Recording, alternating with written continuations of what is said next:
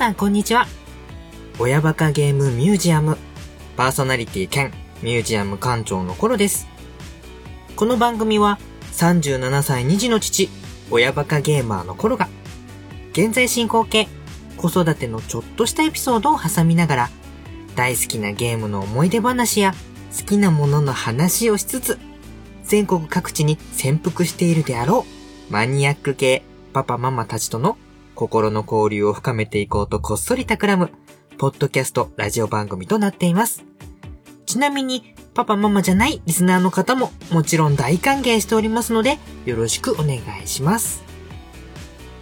はい、始まりました。親バカゲームミュージアム。本日はですね、虹パパ評議会プレゼンツということで、お手伝いにですね、えー、虹パパ評議会よりこの方をお呼びしております。虹パパ生活さんどうぞ。はい、どうも、皆さん、虹パパ生活、えー、こと虹パパでございます。はい。虹パパ評議会自体がちょっとしばらく間が空いてたので、ご無沙汰といえばご無沙汰なんですけれども、はい。まあね、今回は、虹パパ評議会プレゼンツという企画でやるということでですね、まあお手伝いお願いするなら、やはりこの方でしょうということで、はい、急遽ちょっとお呼び立てさせていただきまして、まあ進行のお手伝いというよりはどちらかというと、まあコメンテーター的な感じで、いいコメントを期待していきたいなと思ってるわけなんですけれども。外に取らないように頑張っていきたいと思います。はい。よろしくお願いします。ということでですね、えー、本日お送りする企画なんですけれども、いじパパ評議会プレゼンツ、親目線でグッとくる作品大プレゼン大会ということで、やっていきたいなと思っております。はい。はい。で、本日ね、親目線でということなんで、まあ、参加される方、プレゼンされる方、皆さん、もう親の立場の方になってくるんですけれども、せっかく大プレゼン大会というこう銘打ってやる企画ですので、まあちょっとね、ここらでね、ポッドキャストを配信している、まあ親の立場の方の中でも、この人はぜひちょっとスペシャルコメンテーターとして呼んどいた方がいいんじゃないかなという方をね、ちょっとね、お願いしてありますので、えー、まあ、レジェンド虹パパとでも言っておきましょうか。ね。自らのお子さんを、えポッドキャストの番組収録させたりとかっていうこともね、されてる。まあ、僕もね、それに乗っかっちゃったようなこともやってますけれども、あの方をちょっと今日はお呼びしておりますので、早速、この辺でちょっとお呼びしたいなと思います。はい、はい、本日のスペシャルコメンテーター、えスペシャルゲストです。メックさん、どうぞお入りください。どうも、メックです。お久しぶりです。どうもです。大丈夫ですか？その、そんなにハードル上げちゃって。大丈夫ですよ。スペシャルない感じですけども。スペシャルない感じも込みでのスペシャルなんで。あありがとうございます。はい。ね。ただまあ、虹パパね、チームね、虹パパ評議会としては、はい。多分一番有名な虹を持つ、と言っても過言じゃないんじゃないかと思うほど、ね、ねあの、うちの子供の方が活躍してますからね。そうですね。最近 LINE スタンプにもなりましたんでね。そういう意味では本当に、あの、ポッドキャスト界の中でも、一番有名な虹パパでも、うん、と言って過言ではないだろうということで、この辺はね、我々二人共通意見で、えー、押させていただいたわけなんですけれども。あありがとうございます。はい。私もね、ここに呼んでもらえるということですごい楽しみでした。ね、前々、ね、昨日も全然眠れませんでしたよ。いやいやいやいや前々からちょっとね、やっぱりせっかく虹パパ評議会の名がついてるんで、どっかのタイミングで来てもらいたいなっていうのは思ってたんですけれども。そうですね。うん、でもまあせっかくの。ポッドキャスター歴4年目の娘を持つ父親ですからね。なかなかね、いないと思いますよ。そうですよね。なので、まあ、スペシャルコメンテーターというのにまあふさわしいかなということで、本日はメックさんをお招きして、えー、日パパ評議会プレゼントの企画を行っていきたいなと思います。はい。ぜひともよろしくお願いいたします。はい。よろしくお願いします。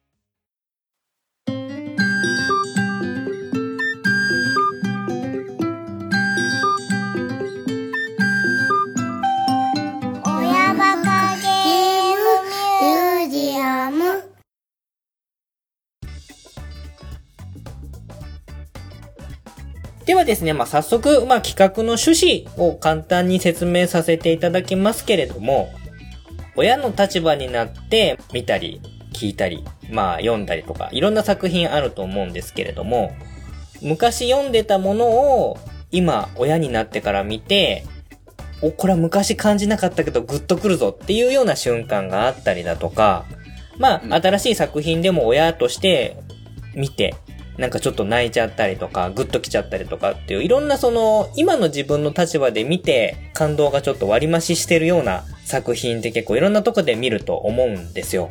で、まあそれがまあ、うん、映画だったり、小説だったり、アニメだったり、音楽だったり、たまにこう、テレビで流れる CM だったり、そういう些細なものだったりもするとは思うんですけれども、まあね、せっかくそういう体験をみんなそれぞれ親としてしてるんだから、一挙にそれを集めて、まだそれを見たことがない、体験したことがないようなお父さんお母さんにもちょっと紹介していくっていうことをやっても面白いんじゃないかなと思いまして、今回はちょっとね、普通だったらね、メッセージ、お便りでの募集っていうのが普通なんですけれども、ちょっとここはあえて、あの、企画っぽくしたくてですね、参加者からのプレゼン音声を集めて、それを実際に流させてもらいながら、聞いてコメントしていくっていうスタイルをちょっと今回取らせていただきました。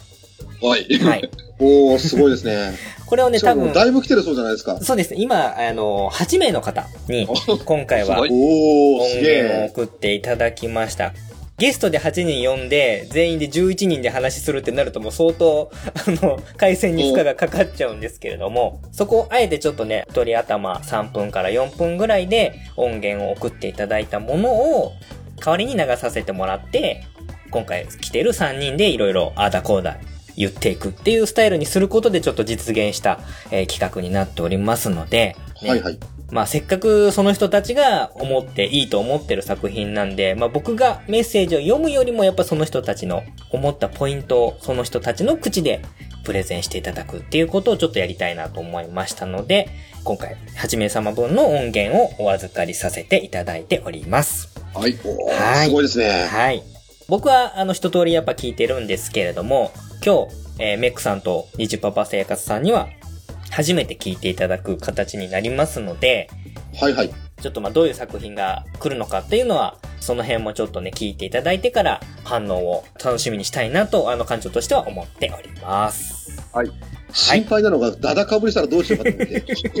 それは、それは気になりますね。はい。あの、とりあえず、現時点で参加していただいてる、えー、8名様分に関しては、かぶりはなかったということだけは先に言っておきます。なるほど。じゃあ僕ともメックさんが心配ってことですね。はい、そうですね。かぶるとすれば。私と多分パパさんが7人とかぶったら8つ目の話題を用意しなきゃいけない。そういうことです。本当ですね。ちょっと今ちょっとドキドキしてましたね。はい、はい出ちゃったって叫んだら多分そうなんでしょうね。そうですね。明らかにその音源の後の反応がおかしい時になったら被ったんだなと思っていただくか。めっちゃ挙動不審になるんでしょうね。うね用意したもの扱えなくなるので、ね。という可能性もありますけれども、送ってくださった方々のまあご協力あっての企画になってますので。ああまあ当然ね、えーうん、そちら行きましょうかね。はい。まずはその8名の方の音源を聞いていただいて、それぞれにちょっとああだこうだ言っていきたいなと思っています。わかりました。はい。じゃあ、今日はね、あの、コメンテーター、まあ、審査員とまでは言いません。あの、今日はね、優劣決める企画ではないので。なので、まあ、コメンテーターということで、まあ、見たことある作品、や体験したことある作品に関しては、率直な自分が見た時の気持ちをコメントしていただいてもいいですし、まあ、見たことなければ、それに対して僕が補足したりもしますので、あの、それに対してのコメントなんかもちょっと寄せていただきながら、番組を盛り上げていただくご協力を、お手伝いをしていただければなと思います。はい、よろしくお願いします。よろしくお願いします。はい、じゃあ、早速、紹介していきたいなと思いますけれども、そうですね、一応まあ、虹パパ評議会プレゼンツということなので、まずは、えー、いただいた参加者の中でですね、えー、この虹パパ評議会に席を置いている方が2名ほどいらっしゃいますので、まずは、はいはい、まずは身内から えー、順番に行きましょうかっていうことで、やっていきたいなと思います。はい、では、栄えあるトップバッターなんですけれども、えー、虹パパ評議会所属のこの方、えー、月中ロボさんのプレゼン、音声をこれからじゃ流したいと思います。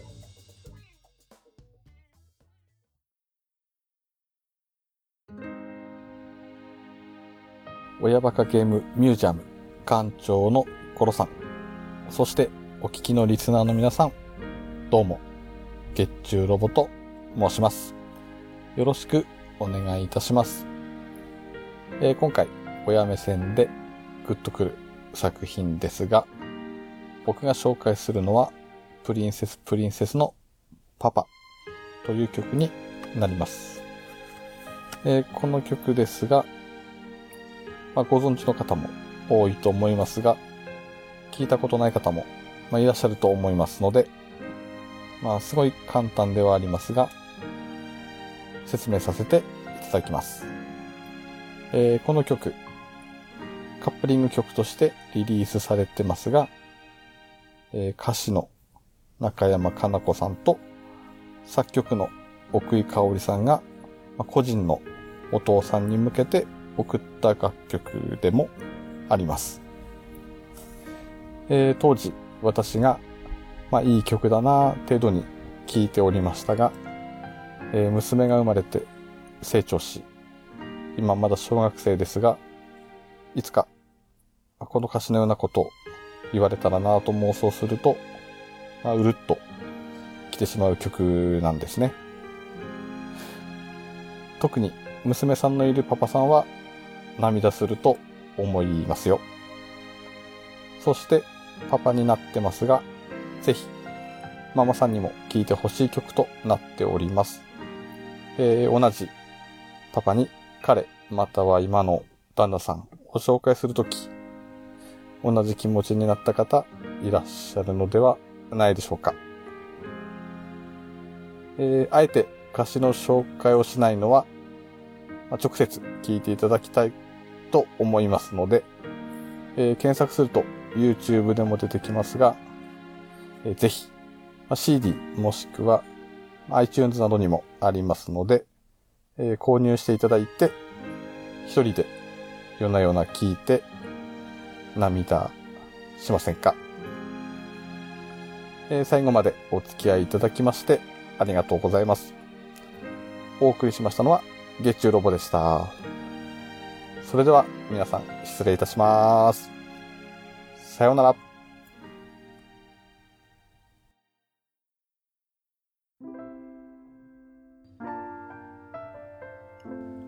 というような、えー、プレゼンになります。はい。はいはいはいはい。はい、えー、プリンセスプリンセスのパパっていう曲なんですけれども、まあ、プリンセスプリンセスは多分お二方ともご存知だと思うんですけれども、はい、そうですね。いつも一緒にいたかった歌とか好きですからね。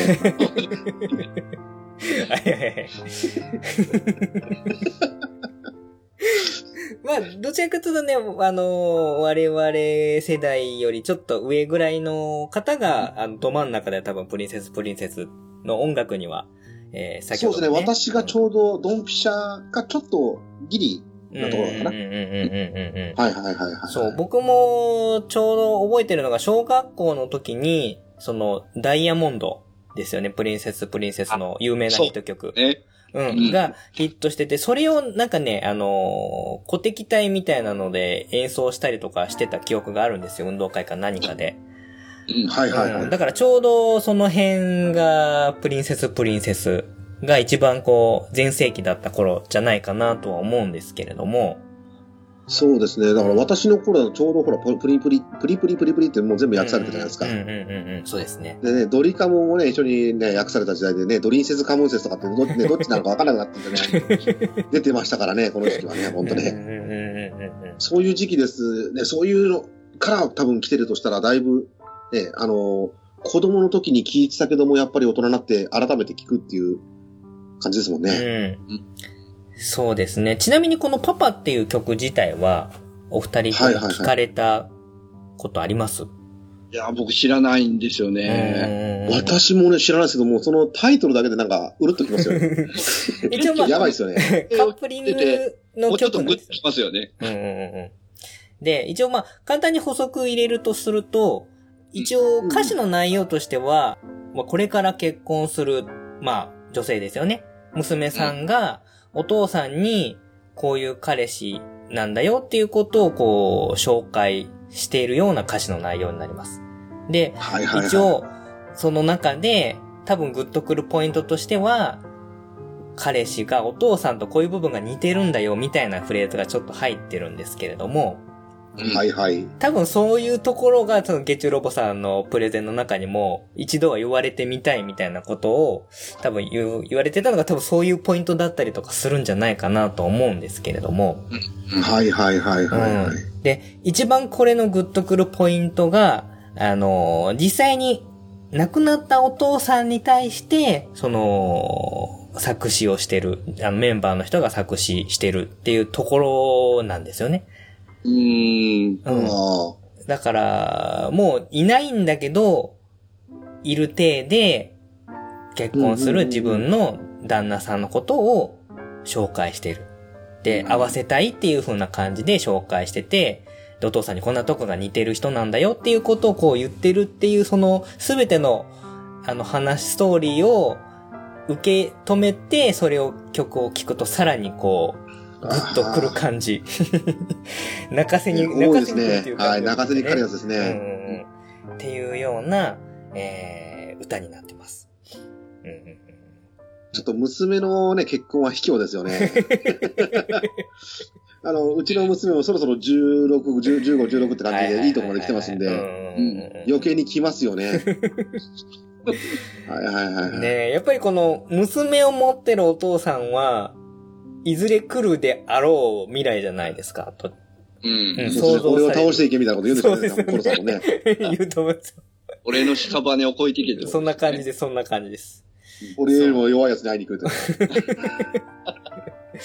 もう僕だって全力で、あのー、彼氏連れてきたら、あの、なんか自分が昔やり込んだ対戦ゲーム持ってきて、これで俺に勝てねえと許さねえみたいなこと言おうと思ってますから。あ、大人げない感じが大人げない感じ。おまけにあれですよね、結婚式とかで多分ヘベレケになって出るか出れないか分かんないギリギリのところに行くんでしょうね。ね結構、僕も、あのー、ね、今の仕事やる前は結婚式場で働いていて、で、当日、いろんなお父さんをこう見てきてるんで、うん。あのー、そういうお酒に行っちゃうお父さんもいるし、うん。うん。あの、ちゃんと、あの、誠実に、あの、式に向かい合ってるお父さんなんかもいますし、うん、はいはい。ね。で、人によったらそのお父さんがもう亡くなられていてっていう人ももちろんいましたし、はいはいはい。うん。やっぱりそういう思いっていうのは、ね、全然、あの、他人なんですけど、関わってるだけなんですけど、ぐっときますよね。あの、第三者で、第四、第三者、第四者っていう立場であっても、ぐっと来るぐらいだから、うーん、本当に、まあ、王道中の王道と言ってもいいんじゃないかなとは思うんですけど、この企画の、あの、一番手に関して言えば、そうですね、ど真ん中にストレートが来ましたね。そうですね。はい。初めからすごいしんみりしちゃいましたけど。ただまあまあ、あの、なんだ、種別としてはね、そこまでメジャーもんじゃなくて、ちょっとね、ちょっとマイナーなところ攻めてきた感じだったんで、余計にあの皆さんも気になってチェックしなきゃいけなくなっちゃいそうですね。そうですね。はい。これは。それが、吉と出るか京都出るかですね。ね、まあ、あの、ゲチョさんも中で言われてましたけども、まあ、お父さん、特にもお父さんには聞いてほしい。特に娘のいるお父さんなんかもうあれですね。うん。もう、想像しちゃってもうって感じだとは思うんですけれども。ね、そうですね。B 面ソングなのにってことですよね。そうそうそうそう。そうです。そのカップリングに入れてるっていうところもね、込みで。あ、そうね。うん。いい感じなんですよね。うん。はいはいはいはい。はい。ちょっと採点、ちょっとこれ、どれ何ポイントした？これが、これが基準になると思ってください。なるほど。はいはいはい。はい。まあね、これはまあ、もう本当に、あの、王道、ストレート、ド直球の共感する系の、ちょっと泣かせにかかってくる系の、えー、作品ですね。えー、一番手にふさわしい作品になります。えプリンセスプリンセスの、えー、カップリング曲になります。えー、パパですね。えー、になっております。ゲッチョさんも言ってましたけども、まあ、ぜひぜひ、できれば、まあ、借りるか買うか、ダウンロードするかして聞いてもらえればいいんじゃないかなという作品紹介になっておりました。はい。ゲッチュロボさん、ありがとうございました。ありがとうございました。はい。はい。なかなかいい感じでのスタートになります。はい。じゃあ続きまして。大丈夫ですか？最初からこんなのぶつちゃって。まだまだね、あのー、いろんな作品来てますんで、ここで、あのー、目うるうるさせている場合ではないのでそうですか ?CM なくて大丈夫ですか？大丈夫です。大丈夫です。まだ、はいはい、まだ1本目ですから。はい。わかりました。はい。じゃあ、続きまして、じゃあ2番手。はい。2番手も、一応、ニジパパ評議会のサブメンバーとしてね、ちょっとね、投稿とかしていただいております。えー、ヒランドンさんからメッセージをいただいております。ね、ヒランドンさんは、あの、配信者ではないので、結構ね、生の声が聞けるっていうのも結構貴重な、はい、音源になっておりますので、レアですので。そうですね。はいはいはいはい。ね、ニジパパ評議会所属のヒルアンドンさんのプレゼンをじゃあ聞いていただきましょう。よろしくお願いします。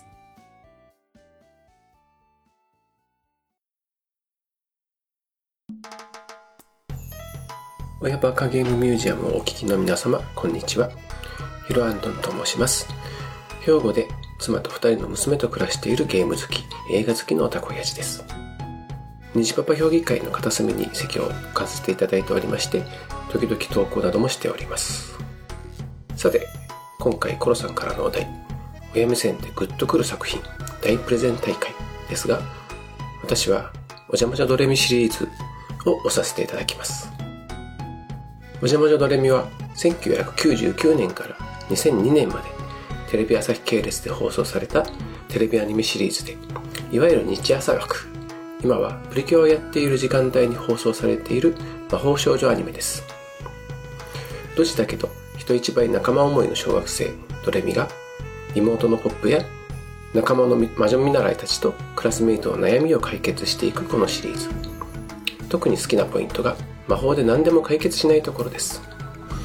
魔法はむしろ悩んでいる人たちの悩みの原因を知ることに使われることが多く悩み自体はドレミたちが誠心誠意ぶつかることで解決していました取り扱っている問題もいじめや不登校両親の離婚など現実の問題に即したものが多く放送当時もただ可愛いだけのアニメではないと時に笑い時に泣きながら見ておりましたそして今私のところの長女が小学3年生次女が幼稚園児でまさにドレミの最初のシリーズが始まった時と同じ年齢なのです。特に、下の子はプリキュアに熱中している年頃なので、ぜひこちらも見てほしいと思い紹介したところ、かなり熱心に見ていて、先週見始めていたのですが、もう15話ぐらい見終わっていました。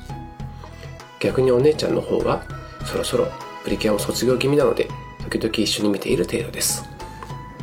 そんなドレミですが、親子で見ることで子供心、親心について楽しみながらもいろいろ考えるきっかけになる作品だと思いますので、もし未見の方がいらっしゃいましたらおすすめです。個人的には、魔女見習いの一人、大阪からの転校生、愛子絡みのエピソード、第34話、お母ちゃんに会いたい、第47話、お父ちゃんのお見合いは、親目線でかなりグッとくると思います。おそらく、レンタルショップにも置いていますし、今なら Amazon のプライムビデオで無印が全話劇場版の2作品が無料で視聴できますのでご興味を持たれた方はぜひご覧になってください。以上ヒロアンドでした。ご清聴ありがとうございます。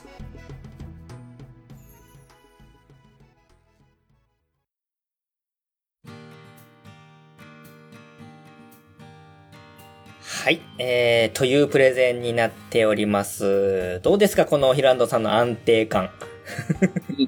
え、これ配信者じゃないんですか？ちょっと、なんすか、この隠し玉は？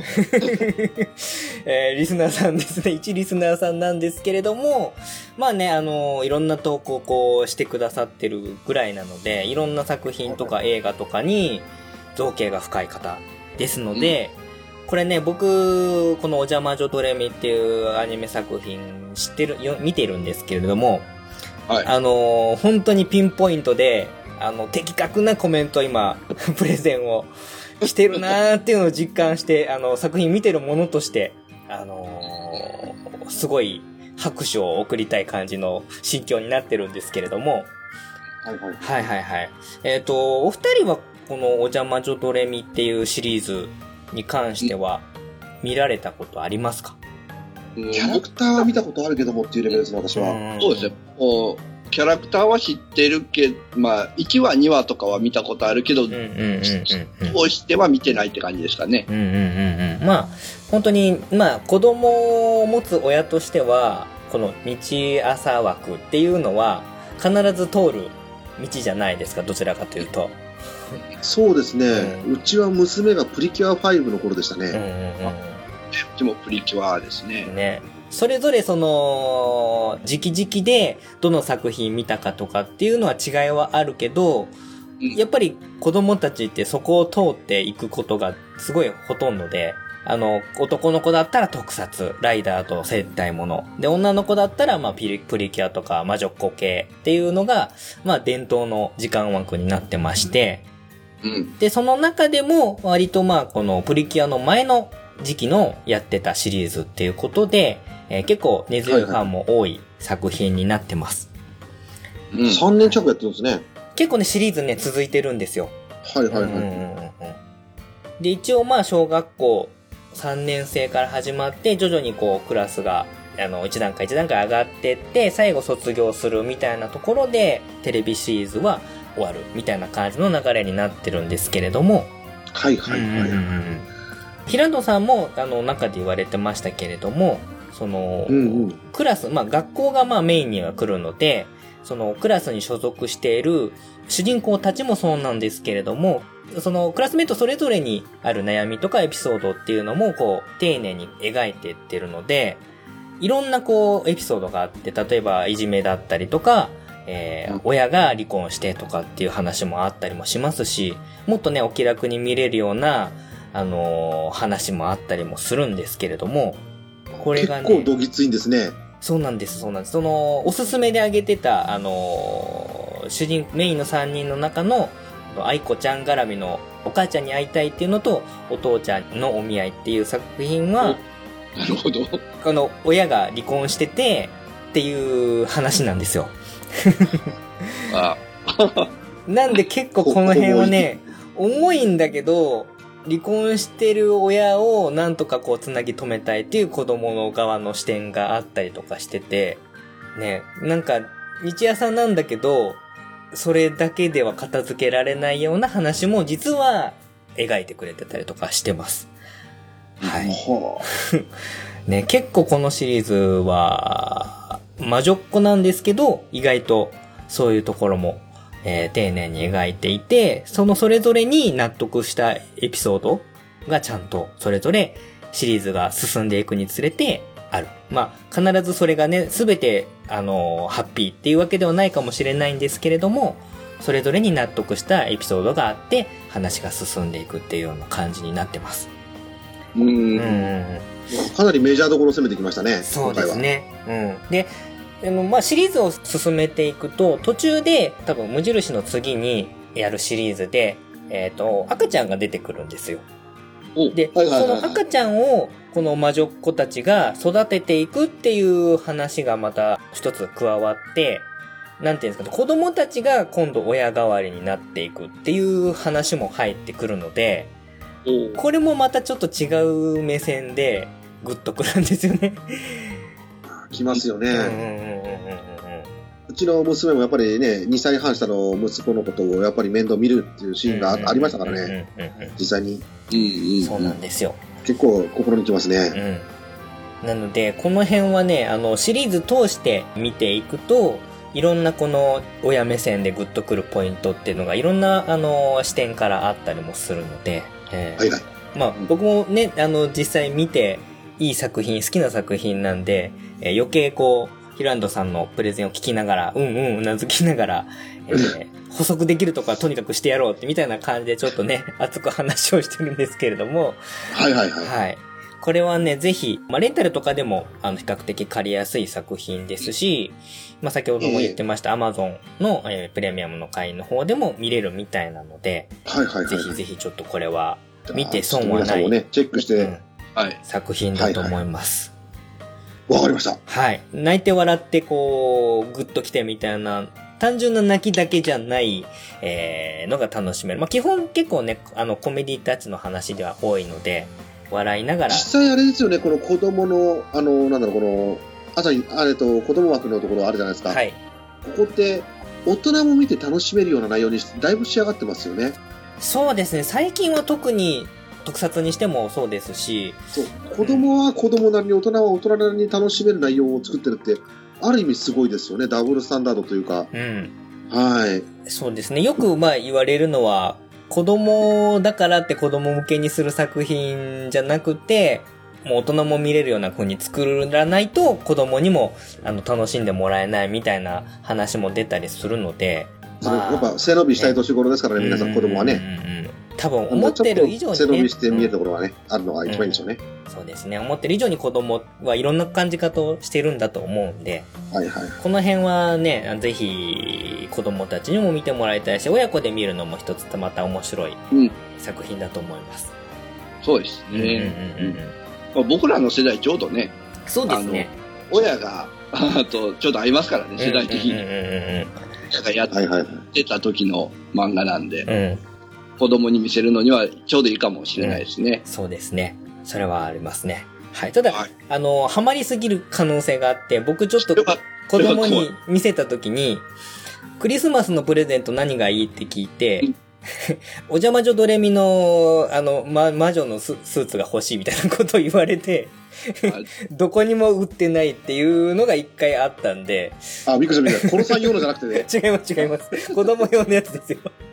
おプレミア価格でね。そうそう、どこにも売ってないじゃんっていうような感じのがあったこともあったんで、そういった危険性はありますけども、まあでもね、あの、それぐらいうちの子も、あの、真剣に見てた作品なんで、うん、えー、はいはい、お父さんとしてもおすすめの映像作品、アニメ作品になっています。うん。はい。いいですね。ちょっと、ちょっと興味出てきますね。はい。ぜひよかったら、えー、見てみてください。ということで、えー、ヒランドさんありがとうございました。ワン、ツー、スリー。トゥインコ、トゥインコ、リロドスター。カンナ、アン、アンダーソンの、アンサー、アンド、アンダースタンド、バイリンガル、ポッドキャスト、聞いてね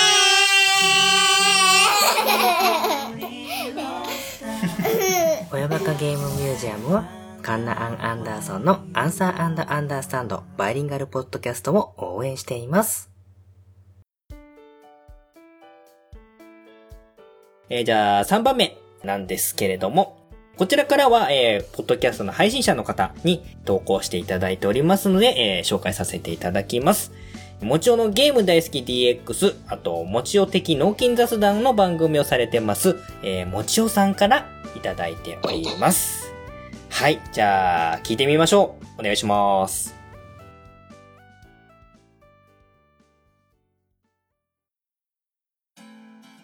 親バカゲームミュージアムをお聞きの皆様、こんにちは。もちおでございます。今回はですね、虹パパ評議会プレゼンツ親目線でグッとくる作品大プレゼン大会ということで、私、もちおが一本の作品紹介させていただきます。えーと、何の作品を紹介するかと言いますと、映画になります。日本の邦画ですね、1985年に公開されました松竹映画でございます。悲しい気分でジョーク。これをちょっと紹介させていただきます。えーと、この映画なんですが、主演がですね、ビートたけしでございます。北野武ではありません。ビートたけしとなります。で、えー、と、役柄としましては、まさにその当時のビートたけしそのままですね、売れっ子タレントのヒロシという役で出ております。で、えっ、ー、と、まあ、簡単にあらすじを言いますと、この売れっ子タレントのヒロシに、まあ、奥様と、あと、小学生のね、えっ、ー、と、男の子がいるんですが、まあね、あまりに、え、ー、と、人気が出て、仕事が忙しいということで、えっ、ー、と、奥様に逃げられてしまうと。いうところから始まるんですね。で、まあ、あの、一人息子がいるんですけど、その一人息子は、まあ、あの、マネージャーですね。あの、自分のマネージャーの方に結構押し付けたりとかしてて、まあ、あんまり、あの、自分の子供とかに関わってなかったと。ところが、えっ、ー、と、まあ実はその一人息子が、というところで話が一気に展開していくんですけど、まあ今までね、ずっと仕事仕事仕事というところで仕事一辺倒でやっていたそのしろしが、まあ子供と嫌顔にもこう向き合わざるを得なくなる状況になった時にどうなっていくのか。これはもうこの映画まさに親目線でないと楽しめない映画になっております。で、ビートたけしがね、その当時の人気そのままに、これどこまでがセリフなんだろう、どこまでが字なんだろうっていうね、なかなかこう微妙な役をやっておりますので、そこも見どころの一つです。ね、えっ、ー、と、まあ、他にもあの、石倉三郎とか柳沢慎吾とかね、木内緑とか、なかなかね、若い感じで出てます。まあ、1985年で結構古い映画でもありますが、はい、あの、ぜひともね、えっ、ー、と、今 DVD とかでね、久々に、あの、廉価版として安く出てますので、見る環境はなかなかいいのではないかと思います。そしてもう一つ、この映画、ぜひ見るときに押さえてほしいのが、同様、ね、劇の中で歌われております、グリーングリーンという歌、そして、主題歌のたけし自身が歌ってる悲しい気分でジョーク、これ両方押さえていただきたいと思います。ぜひ、ね、親目線で見ていただきたい映画となっております。以上でございます。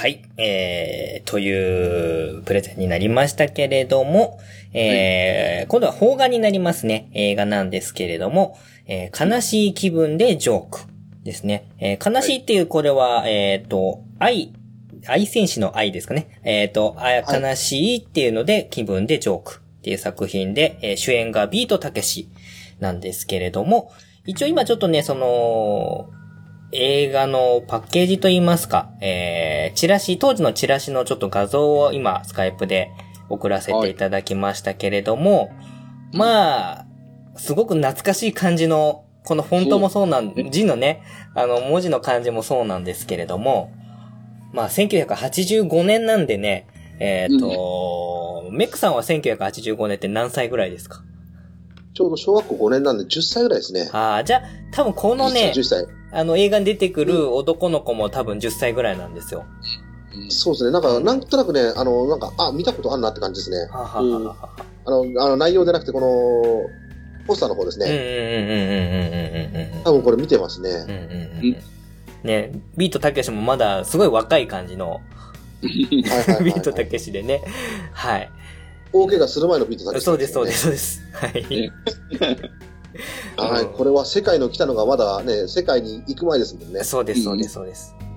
はいはいはい。で、まあ、簡単なあらすじはね、あの、もちおさんの方が、えー、プレゼンの方でお話ししてもらいましたけれども、要はまあ、売れっ子芸人が家庭のことを顧みないで、えー、まあ、自分の仕事を一本でやってたんだけど、まあ、奥さんに逃げられて、子供と向かい合わなきゃいけなくなってっていうところから始まる、えー、お話ですね。うん。割かしこのお父さんが結構、家庭を顧みずに、後々こう、子供と、あの、向かい合うっていうような話ってよく、まあ、よくあるって言ったら変な話ですけれども、まあ、いろんなね、あの、作品とかでも、まあ、形は違えど見たりとかすることが多い、えー、パターンになってると思うんですけれども。そうですね。うん。そんだけテンプレートして多いんだけど、やっぱり、お父さんの我々3人からすると、やっぱりね、共感してしまうっていうのはありますよね。こういった作品に関しては。そうですよね。これ、まさに虹パパ評議会にふさわしいタイトル、まあ、パパさんって感じですもんね。これがだから、ママさんたちが集まったらまたそれはそれで違うんでしょうけども。そうですね。今回はパパさんが集まってるんで、この破壊力結構抜群ですよ。ね本当に、我々お父さんに向けての、えー、プレゼンが多分ちょっと基本多い感じになっちゃってるんですけれども。はいはいはいはいはい、はいで、ね、まあ、さあの、プレゼンの中にもありました。えー、マネージャーにまあ押し付けてって言ってて、そのマネージャーの役がまあ若かりし頃の柳沢慎吾だったりとかですね。うん。今も結構ね、ベテランさんの役者さんとか、芸能人の方が当時も出ててっていう感じで、若かりし頃も見えたりもするんですけれども。それは30年経ったら大体ベテランですよ、ね。そうです。生きてたら大体ベテランですよ。そう。で、まあ、あのー、この作品自体の中にもいろんなこう、親目線でグッとくるところ、切り口のシーンとかっていうのはすごくいろんなところに入っていて、で、まあそのそれぞれはちょっとね、ネタバレになっちゃうところもあるので、あえてここではちょっと触れないんですけれども、うん、えー、まあ、もちょさんがプレゼンの中で言われていたところでいくと、同様のグリーングリーンっていうあの曲、お二人ともご存知ですか、ある日パパとって。そうです、そうです。もうこのグリーングリーンって曲自体が、もう、なんですよ、うん、親目線でぐっと来させる曲っての、まあ、代表的な一曲って言ってもいいぐらいの曲ですよね。ね なんか、子供時代に聞いてたけど、子供心になんか切なくなってたじゃないですか、この歌って。はいはいはい。ね、その歌がこの劇中で出てくるっていうことが、もうこの作品の持ってる破壊力さらに抜群ですね。効果抜群ですね。うん。の、を物語ってたりもするんじゃないかなとは思うんですけれども。うんうん、物語の結末がどうこうっていうところはまあ見ていただいて、えー、ぐっと来てもらうっていうのが多分まあ今回の企画の正しい趣旨なんだと思うんですけれども、うん。まあ、ちょっとね、懐かしい作品なんだけども、まあ、邦画の中にもこういう風な、あのー、作品があって、で、ビートたけしがこういうことを演じてたっていうのは一つ見る価値がある映像作品なんじゃないかなとも思います。はい。あの、もちょうさんの方が押してくださったっていうことなんで、かなりこの辺は安定感があると言いますか。親バカのところで行くとぐっと来させられるんじゃないかなと思いますので、うん、ぜひぜひこの辺ちょっとレンタルとかでも探してみていただければいいんじゃないかなと思っております。うん。わ、うん、かりました。すごいですね、これはね。うん。ね、ちょっとこの辺も世界の北野の場所に入ってそうですね。そうですよね。ちょっと多分、今の感じとはまた一味も二味も違う感じの。そうですね。今も本当暴力的なやつはだいぶね、あの、押してるみたいですけどね。うんいや、でも全くね、あの、知らないだけに興味はありますね。ね多分、にじパパさんも僕も世代的にはね、1985年つったら4、5歳ぐらいの、えー、5、6歳か。小学生でもないですからね。ですよね。なんで、この作品自体は触れてないけど、その、うん、出てくるグリーングリーンの歌とかは知ってるし。うん、ですね。うんうんうん、ねだからちょっとこれは見てみる価値のある作品だと思います。はい。ぜひぜひこれ聞いてくださってるリスナーの方も、これ見て感想を送っていただいたりすると、もちおさんも喜ぶんじゃないかなと思いますので、えー、うん、悲しい気分でジョーク方が1985年の映画になります。はい。はい。はい、ぜひ見られた方はね、ハッシュタグつけてつぶやいてほしいもんで。はい。そうですね。はい。えー、もちおさんありがとうございました。ありがとうございました。はい。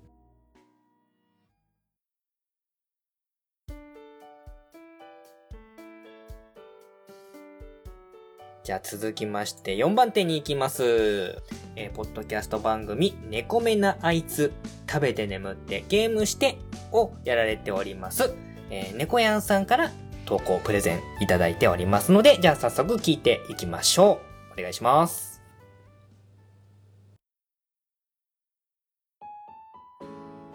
どうも、猫目なあいつをやってます。猫やんです。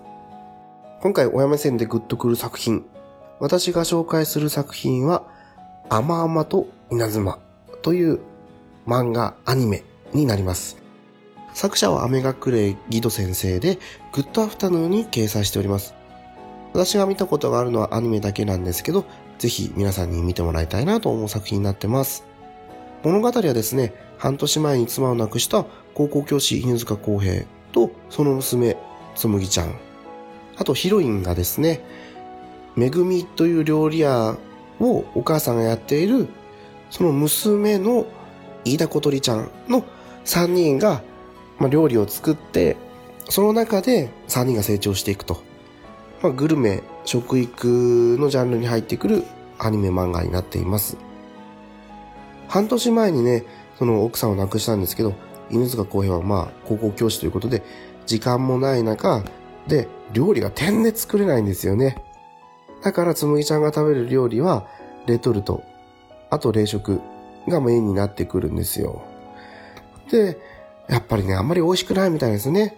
美味しそうな描写もないんですけど、で、この第1話がですね、まあ、ご飯ですよ、ご飯。土鍋ご飯を作るんですね。つむぎちゃんとしてはもう久々に食べるまともなご飯だったんですけども、このご飯を食べた時のね、つむぎちゃんの感動。やっぱりね、最初これでいいのかなっていうね、すごい公平の心理描写とかもあるんですけど、その土鍋ご飯を食べた時の紬の表情を見た時の、あ、これでよかったんだなっていうね、心理状況とかね、を見てると、あ、本当にこの食育っていうのはすごいんだなと。ご飯一つをとっても子供っていうのはね、いろいろ見てるんだなっていうところがあるんですよね。もうこの物語の全てがこの1話に凝縮されてるんで、1話ぜひ見てもらいたいという作品があります。あとですね、個人的には第7話ですね。公平が体調を崩すんですけど、そんな中で、あ、お父さんを助けなきゃいけないという思いでね、やっぱり子供が一人で外出をしていくわけですよ。まあ、そしたらね、いろいろ想像ができると思うんですけど、まあ、この物語ですね、本当に、この公平と小鳥ちゃん、あと娘の紬の成長がね、見れて、あっとね、子供の描写とかね、仕草とか楽しいんですよ。だからぜひ見てもらいたい作品になっておりますので、よろしくお願いいたします。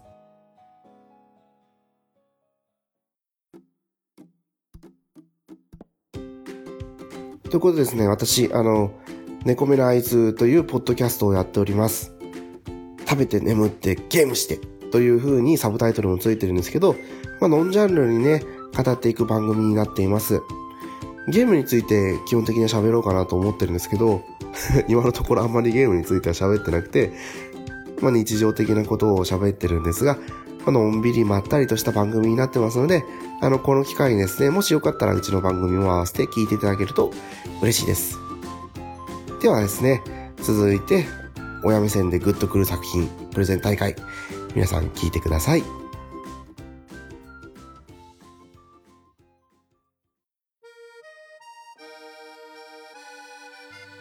はい、えー、ということで、えー、番組のね、宣伝も入れていただきましたけれども、えー、猫屋さんのプレゼンになります。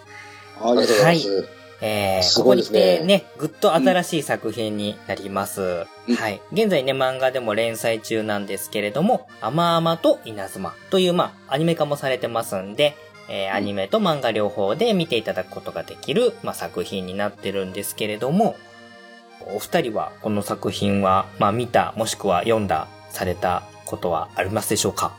いや、今回初見なのが多いですね。はね、全部は見てないんですけど、はい、ちょっと見てますね。アニメの方。うんうんうんうんうんうん。悲しいですよね、結構。まあね、あのー、もう話のね、大前提として奥さんが亡くなられていて、そう。お父さんが不器用で娘と一緒にこう肩寄せ合って成長しながら生活していくっていうのはもうね、設定自体がね、ずるいっちゃずるいんですけども。そうですね。それはもう最初から来ますね、心にね。うん、なんですけども、まあ、もちろんそれはベースにあるんですけども、このやっぱり娘のつむぎちゃんの、なんて言うんですかね、表情とか、言動とか、うんっていうのが、なんかその悲しさを、なんだろう、あの、中和してくれてるっていうのも変なんですけれども、悲しくさせすぎない風にしてくれていて、とにかく可愛いって言えば あの、片付いちゃうんですけども、なんて言うんですかね。多分これ、ね、あの、今の話だけ聞いてると、娘がいなかったら、あの、お父さん自殺してもおかしくない感じだったっていう、いう雰囲気さえありそうですね。そうですね。最初の頃はそんなところもありますけど、そう。で、娘をご飯作って食べさせてあげるっていうものが、まあ、毎回のその基本になっていて、で、一話一話新しい料理に挑戦していったりとかっていうことで、徐々にこう作っていけるものが増えていくという感じの話の構成にはなってるんですけれども、まあ、親の立場からすると、やっぱりこう、単純に美味しいものを食べた子供たちの表情とかって、それだけでなんかもうすごい価値があるっていう風に思えるぐらいのものだとは思うんですよね、自分の子供たちが。そう、ね、うん。それがまあ、作ったものか、まあ、外で外食で食べたものかはまあ置いといたとしても、うん。うん、あの表情はね、親にならないとこう、味わえないものの一つじゃないかなとは思うんですけども。はい。うん。やっぱりね、親だからこそ、子供に救われるって大きいですよね。うんうんうん、うん、そうですよね。だから、お互いこう、支えてるようで支えられてるっていうのが多分、あの、特にまあね、この漫画だと片方が、奥さんの方が亡くなられてしまっていてっていうところもあるので、そこがね、この、お父さんの方もそうだし、娘さんの方も、つむぎちゃんの方もそうだし、まあそこに関わってくる人たちもすごいあったかくって、そういった意味ではね、あの、すごい悲しいんだけど、幸せなお話だなっていうのは思うので、ね、いっぱいこの、高校教師の主人公のお父さん自体も、すごい失敗の連続なんですよね。まあ料理も失敗しますし、その、子供に対する話もいっぱい失敗して傷つけて、ごめんなさいごめんなさいとお互いで謝ったりとかっていうことも何回も何回も繰り返して成長していくっていう感じなので、まあ子供も可愛いけど、そのお父さんのこの成長してってる姿っていうのも、結構見どころの一つなんじゃないかなとはちょっと思いますね。そうですよね。やっぱ必要がないとね、やっぱどうしても成長しないけども、うん、もう必要に体どんどん成長するんでしょうね、こういう、こうなっちゃうとね。悲しさをね、こう、なんていうか、補うために、お互いがお互いを補うんですけど、何かね、忘れてるんですよね。何かね。で、それをこう、料理っていう、こう、食事を食べることによって、まあ、取り戻していくみたいな、まあそういうとこもあるんですかね。うんうんうんうんうん。そうですね。うん。お二人はこう子供と一緒に料理作ったりとかっていうことってあります？日常の中で。いや、うちはまだないですね。うん。うちは本当料理しないというか、あの、食べることに興味ないことばっかなんで、食べることに興味のある私が勝手に作って、勝手に食わすって感じですね。うん。まあでも、お父さんが料理作れるってなんかそれだけで、なんか特別な感じはしますけどね。なんとなくですはい。ただ、当たり外れが激しいですからね。まあ、なんかね、男の人と作る料理って結構そういうのありますよね。あのー、そうですよね。うん、好み大体こんなイメージで作ってますからね。うん、まあでも、それを手伝う手伝わないにしても、こう一緒に食べるっていうのも貴重なね、なんてことはない日常の話なんだけど、実は意外とそういうのが積み重ねで大事だったりもするんじゃないかなとも思ったりもするので。ね、日々、日々これまた成長って感じですね。そうですね。なんで、この、まあ、アニメはちょっと、そうでもないんですけども、あの、漫画版だと、その、そのエピソードで作ったレシピなんかもついてくるんですよ、そのエピソードの後に。うん、あ、いいですね、レシピね。うん、だから、よかったらまあ、それで触発されたら、あの、そのレシピを見て子供と一緒に作るっていう一つのきっかけになる作品かもしれないので、うん。はい。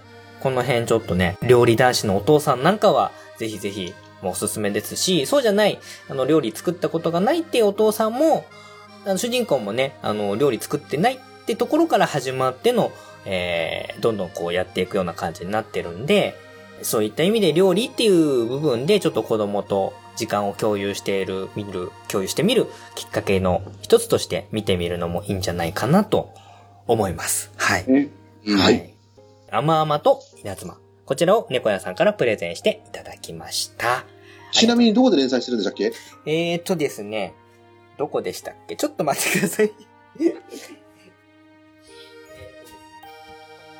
ちょうど、えー、最新刊の9巻、僕、昨日買ってきたばっかなんですけども、月刊の、めちゃめちゃ読んでる最中なんですね。月刊のグッドアフタヌーンで連載中になってますね。月刊のグッドアフタヌーンですね。じゃあ、ぜひ興味ある方はそれで追っかけてみるといいかもしれないですね。そうですね。今現行でね、最初は幼稚園だったのが、今もう小学生になってます。なので、この子供の成長っていうのも結構見てて面白いところだと思いますので、えー、甘々と稲妻、はい、になっております。はい、はい。あの、奥さんの大事さもわかりますよね。わかります。わかります。そこ大事っていうことでね。そうなんです。あれ、失わないと大事さが分からなかったりとかするしますからね。うん。はい。なので。はい。怖いところですね。はい。はい。まあ、奥さんもね、大事にしましょうっていうことも込みで、これを感じていただければなと思います。わかりました。はい。えー、猫屋さんありがとうございました。ありがとうございました。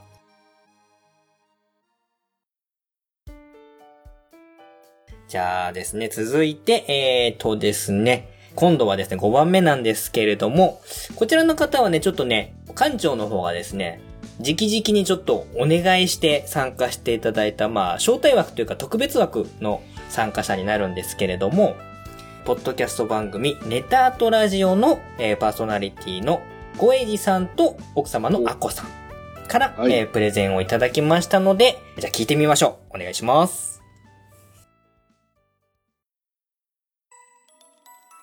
こんばんは。はじめまして、ネタアートラジオのごえじと申します。あこと申します、えー、今回僕らがご紹介させていただく親目線でグッとくる作品はこちら。映画、ファンタスティック・ミスター・フォックスです。はい。えー、この映画は2009年のアメリカ映画で、で、ストップモーションアニメ。主役はね、ミスター・フォックス。あの、お父さんギツネですね、うん、で。この映画の世界観なんやけど、うん、動物たちが洋服を着て人間のように暮らしてます。はいただ一方で、あの、人間たちもその世界で暮らしているっていう、ちょっと不思議な世界観。うん、このミスター・フォックス、もともとは泥棒をしていて、農場に忍び込んでは鶏を襲ったりしてたんですよね。うん、ある日奥さんが妊娠したことを知ります。うん、それをきっかけに、泥棒家業から足を洗います。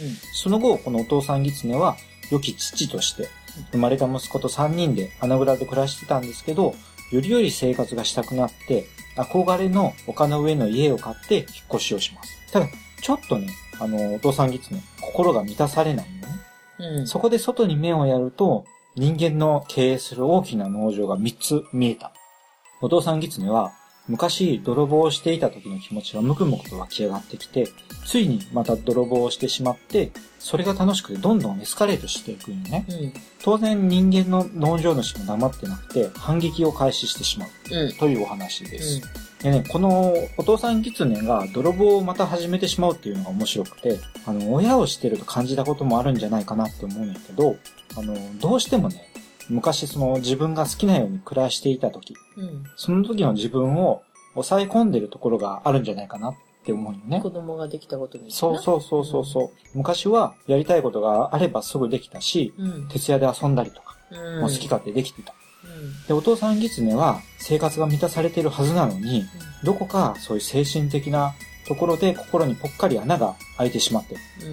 そこに抑え込んでた自分がムクムクと起き上がってきてしまって、ついつい泥棒をしちゃうのね。うんうん、これがね、またあのー、気持ちがわかる一方で、うん、ただ、その過程もあるから、みたいなところもあって、うん、そういったこう葛藤っていうのは、気持ちがわかるところもあるんじゃないかな、というふうに思います。そしてね、この映画では、その抑え込んでた自分っていうのを、野生の本能として描いてるね。うんうん、ここもあの、すごく面白いとただ、お父さん狐は家族を顧みずに野生の本能に従ってしまったがために大事件に発展してしまって家族含めてみんなに迷惑をかけてしまう。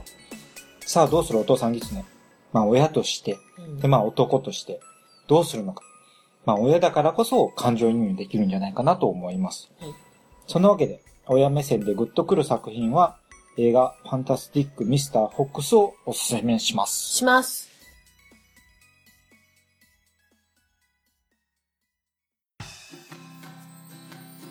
こんばんは。はじめまして。ごいじと申します。あこと申します。寝ましたか？まんまと寝ました。今回はですね、はい、あの、いつも聞いてる親バカゲームミュージアムの企画ということで、参加させていただきました。ありがとうございます。よろしくお願いします。えー、僕らはですね、九州は大分県で夫婦で細々とネタアートラジオというポッドキャストをやらせていただいています。はい、子供たちが寝た後に、まあ、ボードゲームとか、うん、映画とか、うん、漫画とか、そういった趣味の話をするポッドキャストということで、ネタアートラジオという名前を付けさせていただいています。はい。まあ、あの、もしよろしければ、そちらの方も聞いていただければ嬉しいなと思います。そうですね。はい。じゃあ最後にアコさんから一言。利用するは、大分以外の人は、なんかあまり通じないみたいです。それちょっと怪しいよね。以上、ネタアートラジオでした。はい。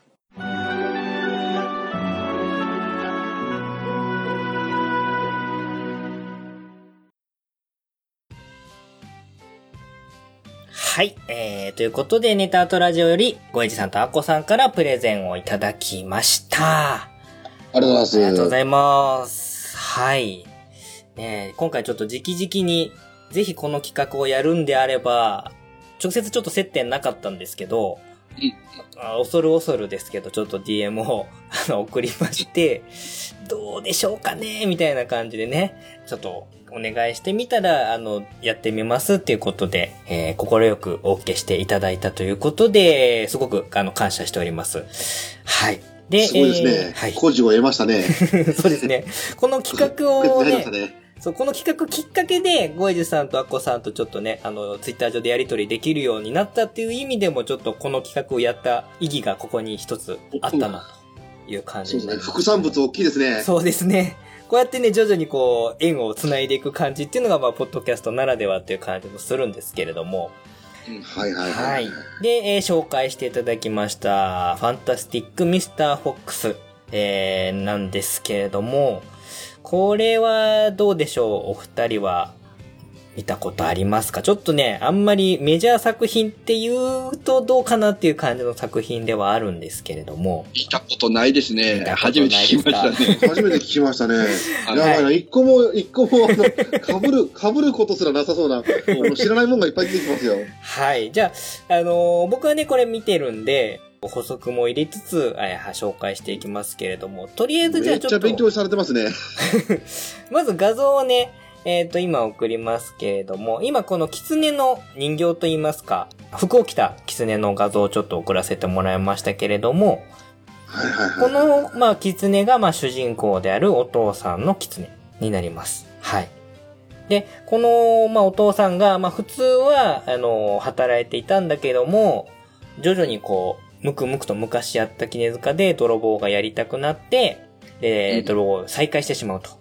いうわけなんですね。で、まあ、あの、皮肉なことに泥棒をやることで充実しちゃったりするので、どんどんどんどんこう、お金を稼いできちゃったりとかして、あの、家自体は裕福になるんだけど、最終的にその泥棒をしていることがバレて、えー、人間と動物のこの構想みたいなのがね、始まるっていうんでね、このストップモーションっていうんで割とこう子供とかに馴染みがあるような手法のまあ、クレイアニメとかパペットアニメとかっていうのでね、よく、あの、E テレとかでもね、あのー、そういう特、手法を使った作品なんかが見たりもするんですけれども、あの、リアルパラパラアニメみたいな、ね、そうですね。あの、コマ送りで撮影してって、つなげてやるっていう、すごい、あの、手間がかかる撮影手法なんですけれども、味がある映像が撮れるということで、うん、えー、まあ、未だにね、あの、表現手法として撮影されることが多いんですけれども、そんなちょっとね、あのー、子供向けの手法、子供向け作品にも使われるような手法で撮ってるんですけれども、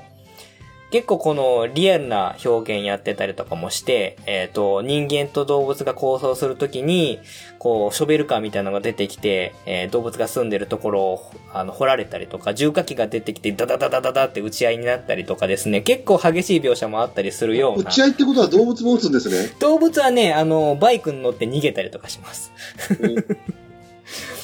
あの、人間側は容赦なく殺しに来るので、あれですね、最後のエンディングがどうなるかでだいぶこう変わりますね。うん。これ、だって話だけ聞いてると、はい、なんか家族を顧みず、本能に走ったろくでなしのお父さんの話でしょ。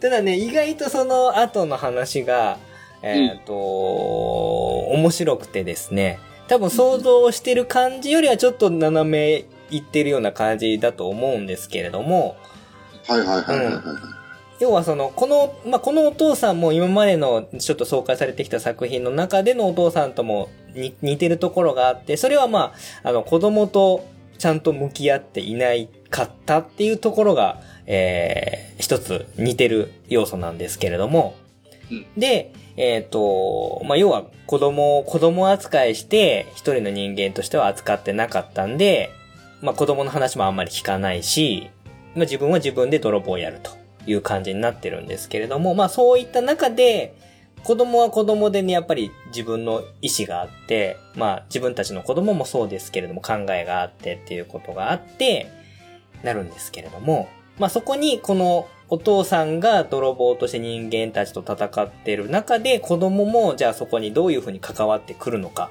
みたいなところがあって、で、それの子供がそこに巻き込まれていったことによってお父さんも初めて子供と向き合うみたいなね、ちょっといろいろ二重三重で、あの、エピソードが展開していくんで、ね、はい、うん。これ、あの、単純な娯楽作品として見ても面白いですし、あの、アクション要素もありますし、また出てくる人間がね、すんごい悪そうな金持ちばっか出てくるんですよ。もうね、なんかね、あの、マフィアのボスみたいな、あの、農場主なんですけども。ミスターフォックスさえこんな悪そうなんだけど、それ以上に悪そうなやつやっぱり、ね、そうなんです。もう人間の中でも悪そうなやつ。で、その人間を出し抜いて泥棒していくんだけれども、まあその中でも人間の中でも一番悪いやつを怒らしてしまって、大変なことになるみたいなところがあって、これは本当にあの、まあ親目線っていうのもそうですけど、それ抜きでも、あの、楽しい作品なので、まあシリーズもの全部見るよりは全然ハードルが低いと思うんで、これはぜひお二人にも見てもらいたい作品ではありますね。わかりました。ちょっと、またなんか、いろいろ探してみようかな。はい。チェックが増えるな。チェックが増えますね。すごいな。はい。この辺多分 DVD とかレンタルも多分僕も借りてみたので、まあ販売でも多分買える作品だとは思いますんで、えー、ぜひぜひこのあえてのこのストップモーションのちょっとね、ぎこちない感じの動きもいい味になっている作品になりますので、まあ親がない方も見ても楽しいですし、親として見ると、その子供と親、お父さんの関わり方と、それがまあ話によってどんどんこう変わっていくっていうのがグッとくる。ポイントになってくると思いますので、えー、ぜひぜひこれも、これも、どれもこれもなんですけれども、えー、見ていただきたいなと思います。はい。ありがとうございます。えー、ファンタスティックミスターフォックス、小石さんとアクさん紹介していただきました。ありがとうございました。ありがとうございました。ありがとうございました。はいもちおのゲーム大好き毎日たくさんのゲームが消費されていく中で、自分の知らないゲーム、まだまだあるかもしれませんね。もちおのゲーム大好き DX では、私、もちおがこれは面白いと思ったゲームを毎月1本紹介しております。iTunes でもちおのゲーム大好き DX を検索してみてください。あなたの知らない1本見つけてみませんか？もしよろしければ購読してみてください。お気に入りのゲーム見つけられると思いますよ。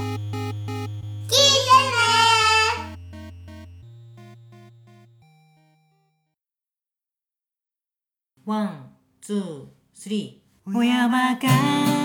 親バカゲームミュージアムでは皆様からの感想メッセージを随時募集しております。メールアドレスは親バカゲームアットマーク gmail.com oya b-a-k-a-g-a-m-e アットマーク gmail.com です。ツイッターの場合は DM もしくはハッシュタグ親バカゲー親が漢字でバカゲーがカタカナこちらをつけてつぶやいていただければ館長宛てにメッセージが届くようになっております。いただいたメッセージの中からエンディングの方で何つかピックアップして読ませていただくようになりますので、よろしくお願いいたします。次回の親バカゲームミュージアムは、親目線でグッとくる作品、大プレゼン大会の後半戦をお送りいたします。残った3名様分のプレゼン紹介と、当日収録に参加した3名のぶっつけ本番一発撮りプレゼンもありますよ。次回も親バカゲームミュージアムを聞いてね